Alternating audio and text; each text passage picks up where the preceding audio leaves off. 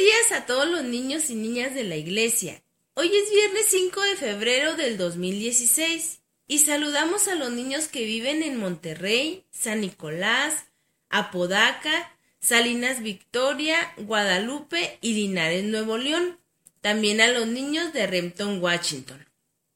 Saludamos a Pablo y Ernesto Daniel Oropesa, José Elí y María Fernanda Dávila, Citlali, Daniel, Vladimir, Sami e Isaac, a José David, Lucas Daniel y Ana Aletia Cela, a Eli Domínguez, Eliomar y Emanuel Martínez, Dania y Marly del Alto, Emanuel González, Eduardo y Yemisel Martínez, a Esteban Seim, Daniela Sofía y Ana Gabriela Honorato, también a Blanquita, Miguelito, Michelle Vargas.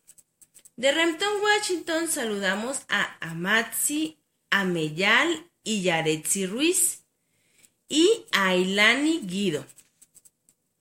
Hoy continuamos platicando sobre el ser compasivos y en Mateo 7:12 leemos, Así que todo lo que queráis que los hombres os hagan a vosotros, así también hacedlo vosotros a ellos.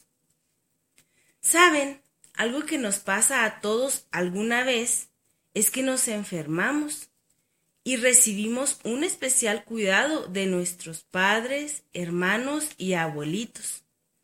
Ellos son compasivos para con nosotros y eso nos hace sentir bien. Bueno, pues ¿qué tal cuando ellos se enferman?